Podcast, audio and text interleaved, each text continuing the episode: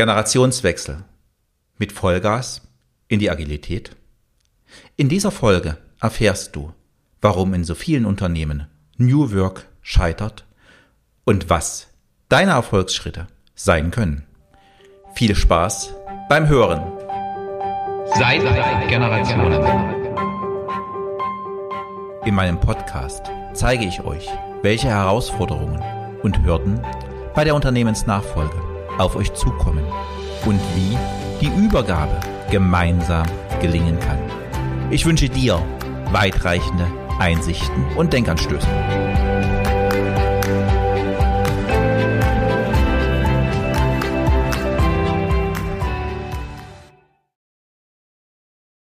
Hallo, mein Name ist Holger Langer. Ich unterstütze Familienunternehmen als Mentor und Coach in der Unternehmensnachfolge. Generationswechsel mit Vollgas in die Agilität?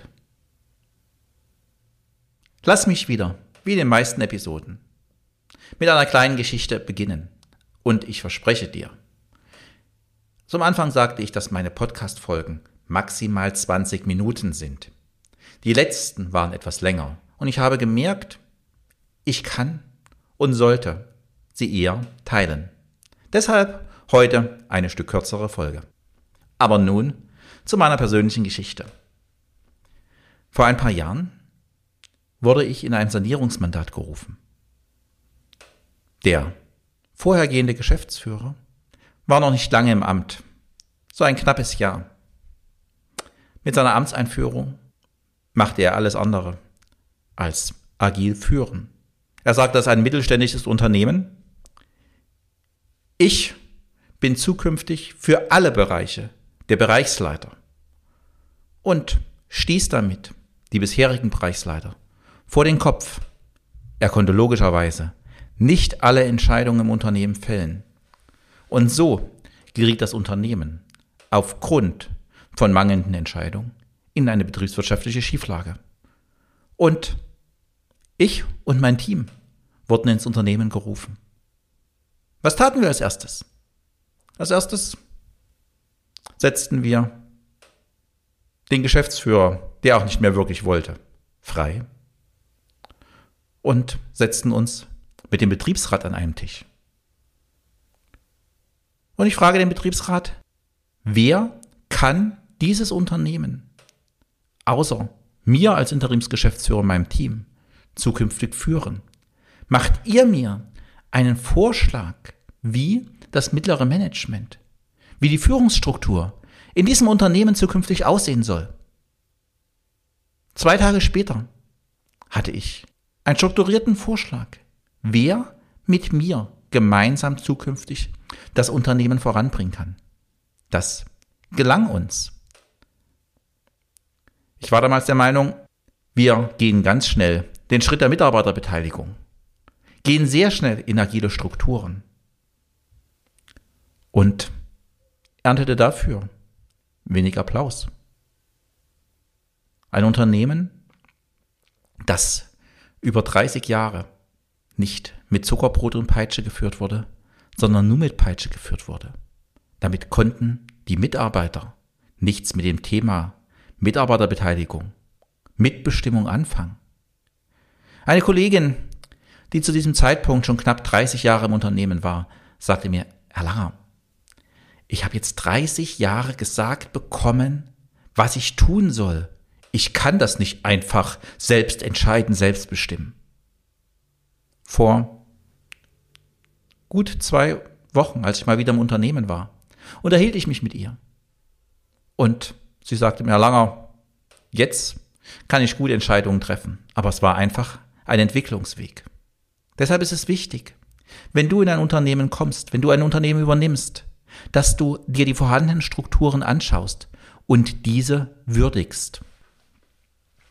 Agilität, die Antwort auf Zunahme von Komplexität, auf Schnelllebigkeit. Etwas, das wir in den letzten Jahren sehr, sehr stark erlebt haben. Die Pandemie hat zu einer Zunahme von Komplexität geführt. von einer wahnsinnigen Schnelllebigkeit. Wer konnte sich vor anderthalb Jahren vorstellen, dass spontan die Hälfte oder drei Viertel der Mannschaft ins Homeoffice in der Verwaltung geht? Es waren ganz neue Strukturen gefragt, ganz neue Entscheidungsprozesse. Und Schnelllebigkeit und Zunahme von Komplexität ist die Aufforderung, Führung neu zu denken. Wenn ich mit Nachfolgern im Unternehmen starte, schauen wir uns an, wie die Unternehmen arbeiten. Und ich sage dir, viele Unternehmen sind eigentlich schon agil. Nur früher hieß das anders, hatte eine andere Bezeichnung, beziehungsweise den Namen gab es schlicht und ergreifend nicht. Was heißt Agilität? Agilität ist für mich, wenn alle an einem Strang ziehen und das auch noch in die gleiche Richtung. Und jeder bringt seine Stärken, seine individuellen Stärken ins Team ein. In wie vielen Unternehmen passiert das? Eine Frage, die du dir selbst beantworten kannst.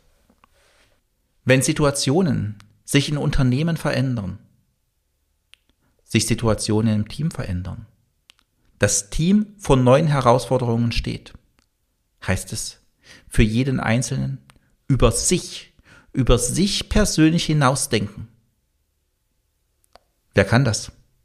Wie viele Menschen in deinem Unternehmen kennst du, die wirklich über sich hinausdenken können, die nicht persönlich sich in den Fokus setzen, die nicht damit beschäftigt sind, sich selbstständig zu bestätigen, Recht haben zu wollen und ihr Ego zu stärken oder dieses behaupten wollen. Meine Erfahrung in den meisten Unternehmen sind diese Mitarbeiter leider in der Überzahl, weil sie noch nicht geschafft haben, an sich selbst, an ihrer Persönlichkeitsentwicklung zu arbeiten. Und nehmen wir nur mal ein Team, ein Team von sechs Mitgliedern. Glaubst du, das Team wird funktionieren, wird gemeinschaftlich agil arbeiten können? Wenn vier dieser sechs es nicht schaffen, über sich hinauszudenken, in ihrem Ego sind, in ihrer Selbstbestätigung? Wohl kaum. Nehmen wir an, dass nur zwei Teammitglieder dieser sechs nicht über sich hinausdenken können, nur bei sich und bei ihrem Ego sind. Auch das wird für das gesamte Team nicht funktionieren. Und an dieser Stelle scheitert sehr, sehr oft das Thema der Agilität. Ich glaube, in den meisten Unternehmen ist dies einer der Hauptgründe für das Scheitern. Wer sich in ein innovatives Team einbringen will, braucht die Fähigkeit zum Selbstführen. Weil in einem Team, in einem agilen Team, führt jeder ein Stück das Team. Und führen kann ich nur andere, wenn ich mich selbst führen kann. In den meisten Unternehmen sind Führungskräfte noch immer statusgetrieben und bringen dies in die Organisationsstruktur ein. Was heißt in Deutschland Karriere? Karriere in einem Unternehmen heißt immer noch Personalverantwortung. Du weißt, in deutschen Unternehmen werden sehr, sehr oft aus guten Fachkräften mittelklassische Führungskräfte. Das ist sehr, sehr schade. Aber du als Unternehmer kannst diese mittelmäßigen Führungskräfte zu hervorragenden Führungskräften machen, wenn du sie unterstützt, sich persönlich zu entwickeln und sich selbst zu führen. Führungswechsel. Führungswechsel ist ja auch das Thema dieses Podcastes. Oder besser gesagt, der gesamten Podcast-Reihe, dieser kleinen Episode. Was ist, wenn Mutter oder Vater das Unternehmen an Sohn oder Tochter übergeben? Oder an einen Fremdgeschäftsführer, wenn Sohn oder Tochter das Unternehmen nicht übernehmen wollen? Was passiert, wenn der Neue kommt? Das bringt immer Verunsicherung für die Mitarbeiter, Verunsicherung in jedem Unternehmen. Und Mitarbeiter brauchen Sicherheit, um ihre PS auf die Straße zu bringen, um mit Vertrauen arbeiten zu können.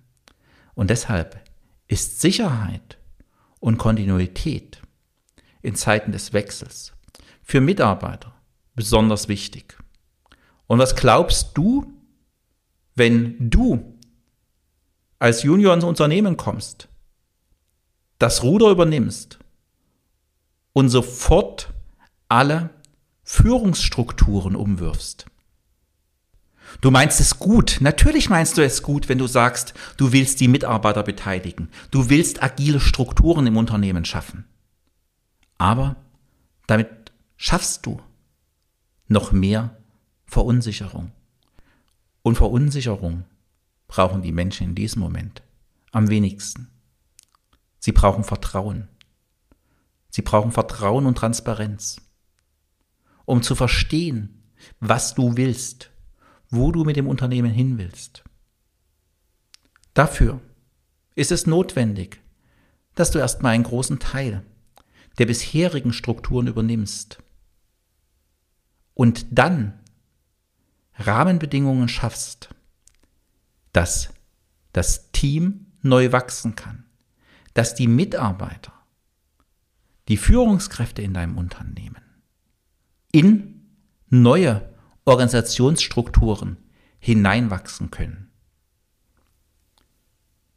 In meiner Arbeit mit Führungskräften, wenn ich mit Führungskräften über deren Ängste spreche, sind drei Ängste, die, die ganz vorn dran stehen.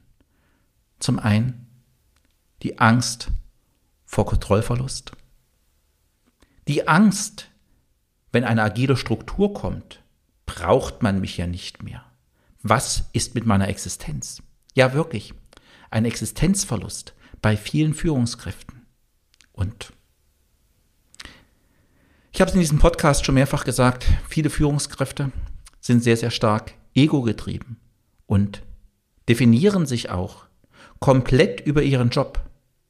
Und wenn ich nicht mehr der bin, der vorne angibt, kommt es bei vielen geglaubt zu einem Bedeutungsverlust. Deshalb ist es notwendig, dass du als Unternehmer die entsprechenden Rahmenbedingungen schaffst und den Mitarbeitern diese Ängste nimmst, weil selbstorganisierte, agile Unternehmen brauchen selbstbewusstes und starkes Management. Ein selbstbewusstes und starkes Management schaffst du nur, wenn du deinen Mitarbeitern und deinen Führungskräften die Möglichkeit zur Persönlichkeitsentwicklung gibst und so die Grundlage schaffst, dass sie sich selbst führen. Weil Selbstführung, wie schon gesagt, ist die Grundlage, auch andere Menschen führen zu können. Und somit sind wir schon beim Fazit der heutigen Episode. Erstens, wenn du das Unternehmen von deinen Eltern übernimmst, schaffe Vertrauen und beschäftige dich mit den Menschen und den Strukturen im Unternehmen. Zweitens, schaffe Sicherheit in Zeiten der Veränderung. Drittens, befähige deine Mitarbeiter zur Selbstführung und unterstütze sie in ihrer Persönlichkeitsentwicklung. Viertens, beginne erst mit der Einführung von agilen Strukturen, wenn die Mitarbeiter bereit sind, an einem Strang unabhängig ihres Egos zu ziehen. New Work ist nach meiner Überzeugung ein Schritt in eine sinn- und menschenorientierte Führung. Sie kann auch für dein Unternehmen der Gamechanger sein. Wenn du weitere Einblicke gewinnen willst, wie du deine Mitarbeiter zur besseren Selbstführung befähigen kannst, melde dich jetzt zu meinem nächsten kostenlosen Einführungsseminar.